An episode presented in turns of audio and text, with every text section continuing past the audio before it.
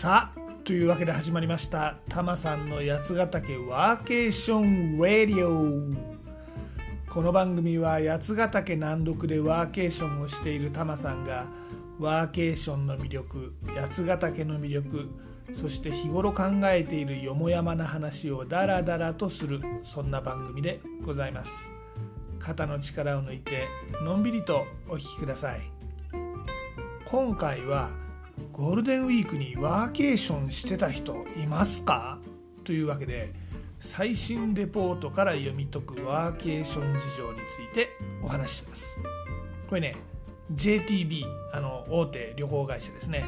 こちらが2022年4月、まあ、ゴールデンウィークの前でございます。に今年のゴールデンウィークの旅行動向予測というものを発表しておりましてね。これをもとにちょっとワーケーション動向を見てみたいと思います。この調査実は去年2021年にも行っているんですね。なので去年と比べた今年の動向というものを比較できます。でこの調査ワーケーション以外にもいわゆる旅行全般の動向変化が分かります。というわけでまずは旅行全体を見てみましょう。2022年今年のゴールデンウィーク。国内旅行者の動向なんだけど予測値1600万人。ね。でこちらはですね対前年比で168.4%ということで約1.7倍に増えております。でもですねこの人数実はコロナ前の2019年と比べると66.6%つまりコロナ前の3分の2までの回復だったそうでございます。ね。今年の連休八ヶ岳すんごく人が多かったようにタマさんは感じました。でも2019年と比べると3分の2なんだね。うん。まあテレビのニュースとか見てても半分ぐらいの人は特に外出はしませんっていうことだったみたいですから、まあ、コロナ前ってのはもっと多かったのかもしれませんね。うん、でこの2022年今年旅行先の特徴もですね去年と比べると遠方への旅が増えてあと交通手段が去年は車やレンタカーというのが多かったんですが今年は電車や飛行機を使う人が増えたというのが特徴だそうです。まあ、これはねウィズコロナが定着してきたってことなんでしょうね。うん。タマさんもお仕事で現地に出向く仕事の機会増えてまいりました。この間はですね久しぶりに新幹線で大阪に出張してきましたね。結構新幹線混んでました。びっくりです。うん。結構そういう交通機関の利用も回復してきてるのかなって思いますね。でこのゴールデンウィークの期間旅行の長さは1泊2日というのが一番多くて36.1%次いで2泊3日の32.6%でございます。というわけでこの1泊2日2泊3日ぐらいの長さの方がまあ大多数ね7割を超える方たちということですね。でもこの2021年と比べて増えているのは2泊3日と3泊4日ってことで少し長めの旅行が今年は増えたみたいでございます。で面白いなと思ったのが宿泊先どんなところで宿泊しますかっていうこの調査のコメントですね。これねホテルやペンションなど、まあ、いわゆる一般的な宿泊施設これの利用が増えたでキャンプとかのアウトドア宿泊が減った。ってこの調査ではコメントされてます。まあねこれちょっとよく見てみると確かに比率は減ってるんですよ。2021年このキャンプとかアウトドア宿泊をすると言っている方は7.2%で2022年今年は4.5%ですから確かに比率は結構減ってます。でもねよく考えてみるとそもそも旅行に行く人が1.7倍になってるんですよね。なのでこれ1.7倍の母数で4.5%って計算してみるとですね実はこのアウトドア宿泊希望している人は2021年と人数としてはほぼ同じぐらいと予想されます。これねタマさんが思うにキャンプとかアウトドアの宿泊をするっていう人は、まあ、そういう趣味の人ということで、まあ、変わらずの市場規模なんだけれども特に増えたわけではないってことなんじゃないかなと想像しています。でそれよりもむしろ普通の旅行ね。要するに電車とか飛行機で旅に出てホテルやペンションに泊まるといういわゆるこの普通の旅行。これをする人が非常に回復したということなんじゃないかなと思っています。まああの旅行全般の動向はねこのくらいにして、まあ、でもこんな感じだって1.7倍ぐらい伸びたよホテルとかペンションが増えたよこの辺りのトレンドだけ分かっていただければいいんでじゃあぼちぼち本題のこの JTB 調査によるワーケーション事情こちらちょっと読み解いてみましょう。ところがねこの調査ちょっと分かりにくいんですわ。おそらくこれね複数回答ありなんだと思うんですけどなんかワーケーションしますか？どんなワーケーションしますか？回答の合計が100を超えちゃうんですわ。なかなかちょっとわからない。で、えー、2022年今年ゴールデンウィークに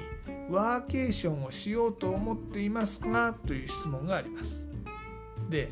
しようと思っていませんと答えている人が75.2%まあ逆に言うと引き算して24.8%の人はワーケーションしようかなって思ってるっていうことになります。でじゃあこの24.8%どうだ去年と比べてどうだったかと言いますと去年2021年はワーケーションをしようと思ってないよっていう人は77.7%でした。ですのでワーケーションをしようと思ってないよっていう人が減ったということはワーケーションをしようって思ってる人が増えてるんじゃないですかねっていうお話です。ややこしいですね。ややこしいです。何たって複数回答ですから。でまあ一応ですねワーケーションをしようかなと思ってる人っていう比率は去年の約22%から今年は約25%にね乱暴に言うと2割ぐらいだった人が4人に1人に増えてきたということみたいです。でじゃあワーケーションをするよって言ってる人これねどんなスタイルでのワーケーションを計画しているかっていう話です。ここが複数回答なんで重なり合うんですけどね。トップ3、まあ、いくつかありますがトップ3に限ってお話をしましょう。まず1位でございます。じゃじゃん温泉や食事が美味しいなど仕事の前後にリフレッシュできる環境でテレワークを行う。なるほどなるほど。これおそらく5月の2日とか6日とか中途半端な平日今年ありましたからね。そこをまあ観光地でテレワークをするっていうことなんでしょうかね、うん、こちらお答えいただいた方9.6%約1割の方がこういった観光地でのテレワーク計画してるみたいです。ちなみにこういう方対前年比2.6ポイントアップでございます。ね。次いで第2位でございます。じゃじゃん。海が見える森の中など自然が多く普段と違った環境でテレワークを行う。でございます。いやいやこれね1位と何が違うんだと。温泉や食事が美味しくって海が見える場所とか森の中っていうのをリゾートっていうんじゃないでしょうかとタマさん思うわけでございます。ね、こちらは回答者7.5%対前年比1.7ポイントアップでございます。だからね、まあ、9.6と7.5を足してまあおよそ2割弱の人が、まあ、こうなんですねって単純に言えないところがこの複数回答のいやらしいところでございます。はいまあ、ただこういうリゾートを希望するというのが1位で1位2位でございますね。次に第3位じゃじゃんテーマパークなど家族が楽しめるアクティビティやコンテンツがある場所でテレワークを行うでございます。まあ、これはディズニーとか USJ みたいなのを想像すればいいんでしょうね。おそらく。こちら6.3%対前年比0.7ポイントアップでございます。まあ以下まあチャラチャラとあるんですが、まあ、このトップ3見てみると要するにテーマパークなのか自然豊かな場所なのかというのはともかくとしてのんびり旅行しながら平日テレワークをする人がまあそこそこいたよということなんだと思います。今年は2日休めば10連休ですからね。まとめてお休みした方も多かったことでしょう。でねこの合間の平日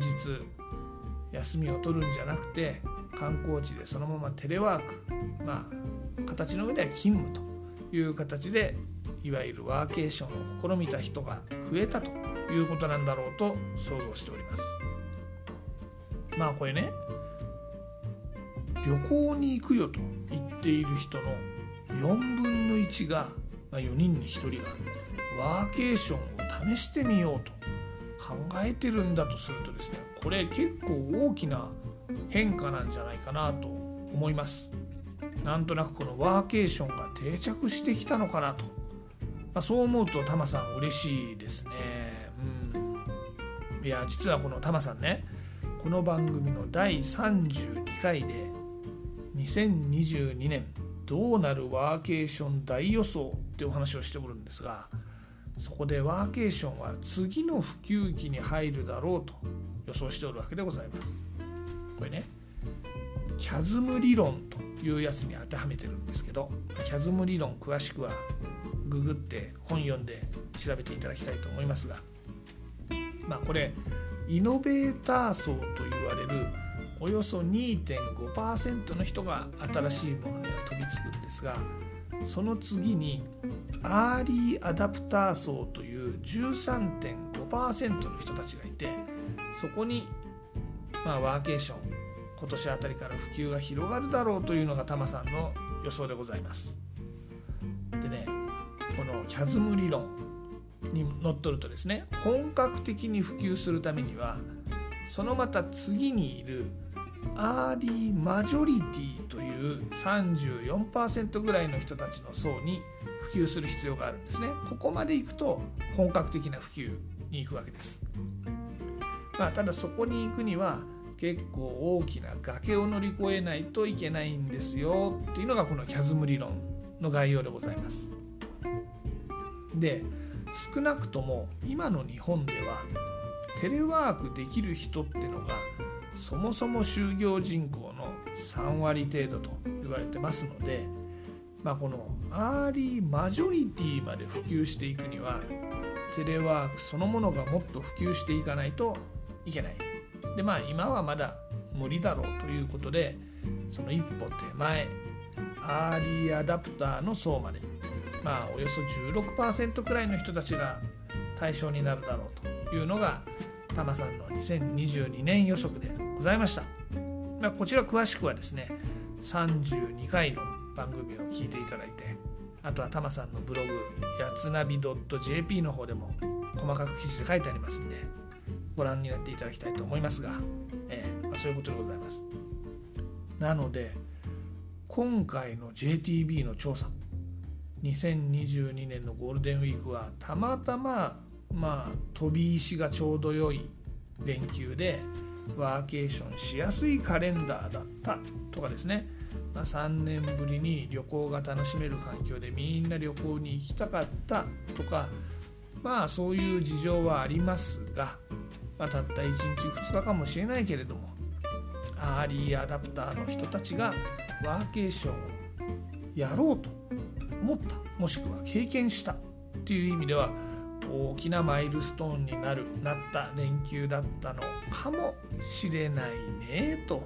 思うのでございました。はい、まあ、皆さんも是非ワーケーション楽しんでみてください。ちなみにタマさんは10連休にさせていただきましたのでバーケーションしかしておりません。ワーケーションではございません。たっぷり休まさせていただきました。ありがとうございます。さてタマさんの八ヶ岳暮らしインスタグラムの「ハッシュタグブラタマリ的な」でもお届けしております。またワーケーションに関する情報はタマさんのブログやつなび .jp yatsunavi.jp でもお届けしております。ぜひこちらもご覧になってみてください。あとですね番組案内 Twitter でも行っております。全部カタカナで「ハッシュタグたまさんラジオ」を検索いただくかユーザー名たまさんラジオをフォローいただけると嬉しいです。また番組のご感想やリクエストなどありましたら Twitter とかインスタの DM でもお待ちしております。で今回のエンディングテーマですが今回は宇多田ヒカル「Stay Gold」をお届けします、まあ、ステイゴールドっていう馬もいましたね、うん、10連休終わっちゃって寂しいですよね。ずっとゴールデンウィークならいいのにということで Stay ゴールデンウィーク Stay Gold と。いう願いを込めてこちら選ばさせていただきました。ね。宇多田ヒカルこの頃の曲好きだな。なんかしっとりとしたバラードとポップな曲がうまくね両方混在していた時代かなと思います。というわけでお聴きください。宇多田ヒカルの「Stay Gold」で例によって僕は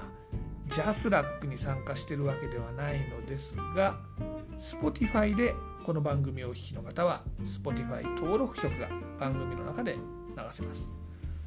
なんとなく30秒ダイジェストしか流れてないんじゃないの説もちらほら耳に入っております。真偽のほどを皆さん教えていただければ嬉しゅうございます、ね、で Apple とか Google とか Amazon Music とか異なるプラットフォームでこの番組を聞いている方ご自身で番組の後で配信サービスとかでこの曲を聴いてみてください。でもちょっとだけお手伝いさせていただきます。アレクサ宇多田ヒカルの「Stay Gold」かけて。ではごきげんよう。また次回。